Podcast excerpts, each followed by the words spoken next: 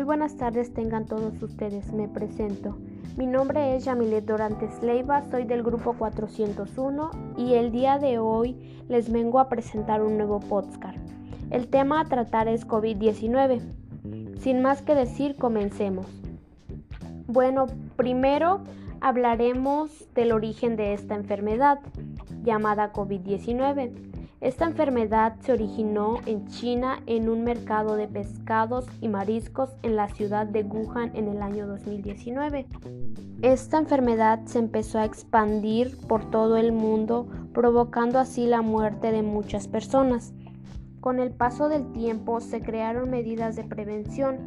Algunas de ellas son la sana distancia, el uso de cubrebocas y el uso de gel antibacterial. Bueno, ahora hablaremos de algunos síntomas más habituales como lo son la fiebre mayor de 38 grados, la tos seca y el cansancio.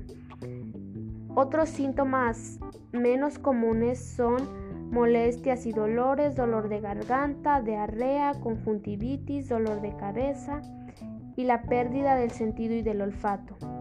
Los síntomas más graves son dificultades para o sensaciones de falta de aire, dolor o presión en el pecho, incapacidad para hablar o moverse.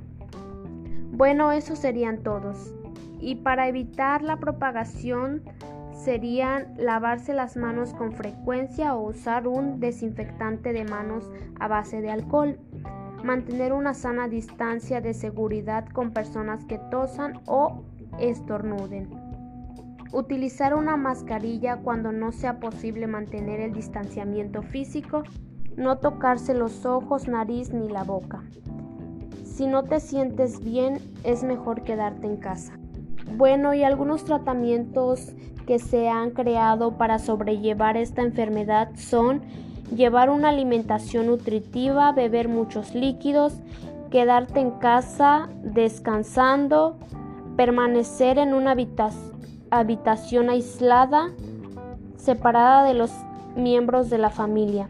Utilizar exclusivamente el baño para usted solo, si es posible. Desinfectar frecuentemente las superficies que toque.